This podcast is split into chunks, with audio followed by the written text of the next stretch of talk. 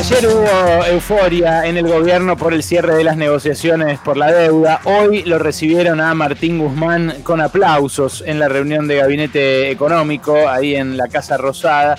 Y la verdad que eh, es entendible, como decíamos ayer, eh, hay ganas de festejar algo. Hacía mucho tiempo que eh, ni el gobierno ni la sociedad se enfrentaban a una buena noticia de ningún tipo, así que es razonable, entendible, comprensible que eh, cierta euforia se haya apoderado de la hueste oficialista, de los que integran el gobierno, de los que más simpatizan, de los más intensos en, esa, simpatía, en esa militancia, eh, pero saben que nuestro trabajo no es ese nuestro trabajo no es ni festejar, ni ponernos eufóricos, ni nada. Es tratar de entender juntos lo que pasa en la realidad. Así que eh, llámenme mala onda, llámenme agorero, llámenme pájaro de mal agüero. Ayer, mientras se cerraba la renegociación de la deuda, se conocieron tres noticias.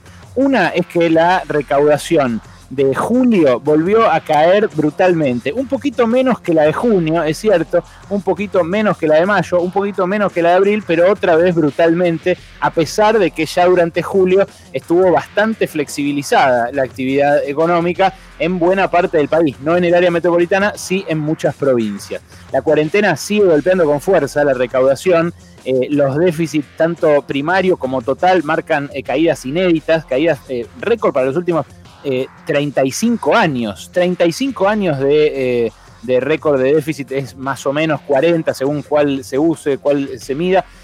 Va a ser el de este año 2020. Cosa que por supuesto está pasando también en todo el mundo, pero que evidentemente aquí en la Argentina se siente y se siente en parte también por esa deuda que dejó como herencia el gobierno de Mauricio Macri. Otra noticia que dio a conocer, eh, un indicador, una medición que dio a conocer Aresco, la consultora de Federico Aurelio, eh, es que, escucha esto, escucha este dato, solamente uno de cada tres encuestados sostiene su nivel de ingresos previo al coronavirus. Cuatro de cada diez, cuatro de cada diez argentinos y argentinas no están trabajando, sea porque su empleo ya no existe más, o porque la actividad que desempeñaban no está permitida, está bajo aislamiento. Y en los sectores de menores recursos esto aumenta. ¿Por qué? Y bueno, porque la mayoría de los empleados en sectores de menores recursos son en negro o son autoempleados, es gente que se busca la suya. En el caso de ellos, 5 de cada 10 están sin trabajar. Crece la preocupación eh, de la inseguridad en esta encuesta, pero también crece la preocupación de la economía y esto ocurre especialmente en el área metropolitana, en el Gran Buenos Aires y en las franjas más vulnerables de la población. La tercera noticia que para mí eh, muestra que no hay que perder mucho tiempo en festejos es que el 87,6% de las familias quedaron debiendo algo en julio. ¿Escuchaste? ¿Escuchaste? Casi 9 de cada 10 familias quedaron debiendo o servicios o una cuota de algún crédito o algo a algún proveedor a quien le pidieron fiado. Son 12 millones de hogares en la Argentina, según el Centro de Economía Regional y Experimental, que mide esto, algo que en otros países se mide mucho más eh, oficialmente y pormenorizadamente, pero que a mí me parece súper interesante. La deuda, ¿cuán endeudados estamos nosotros? Porque en esa deuda no hay ninguna quita, ¿eh? Esa deuda te la terminan cobrando toda y con intereses, no es que puedes ir como Guzmán a pedirle la renegociación a los acreedores. A ver, ¿estamos fritos?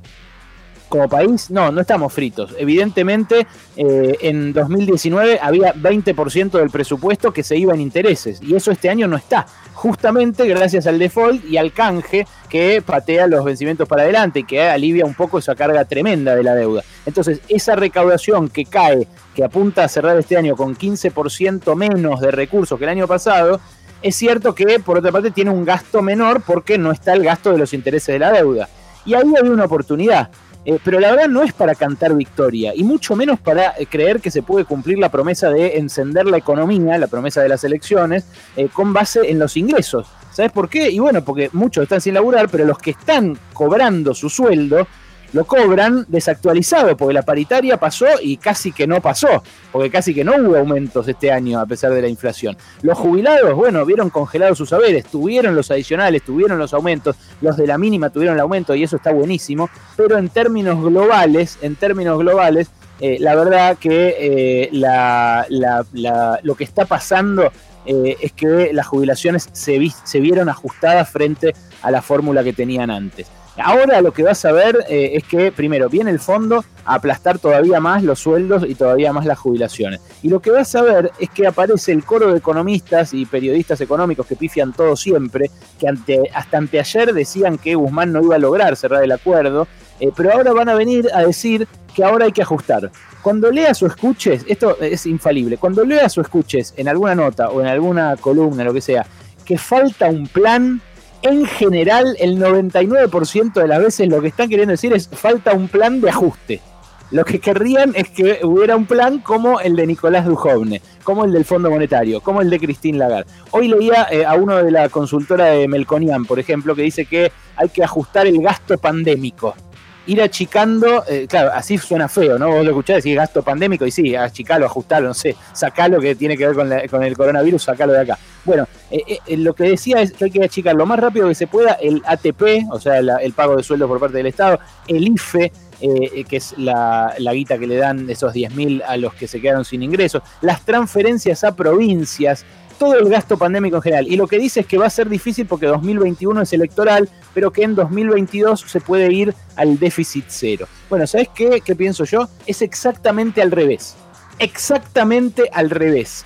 Eh, y eso es lo que votó la gente. Ahora se está por cumplir un año de las pasos. Mira, lo que votó la gente es no hacer eso que dicen los economistas de Melconian. Todo lo contrario. Prender la economía, recuperar el consumo, devolver ingresos, restituir derechos. Es cierto, nada de eso es gratis. ¿eh? Nada de eso es gratis. Lo tienen que pagar los que pueden. Hay que subir impuestos, introducir nuevos, hacer revalúos para que nadie tenga una mansión y pague por un baldío eh, introducir el impuesto a las grandes fortunas, pero ya tardaron cuatro meses en hacerlo. Cuando digo subir impuestos, sí, subir, subir ganancias para los estratos más altos, subir bienes personales, lo que lo bajó Macri, subir retenciones en los casos en los cuales eh, el tipo de cambio le esté dando una ganancia extraordinaria a determinados cultivos, que no necesariamente es la soja, bajar retenciones en, otro para, en otros casos para incentivar la producción ahí. Hay que eh, hacer un montón de cosas. Lo que falta es muchísimo. Me parece que no se puede perder tiempo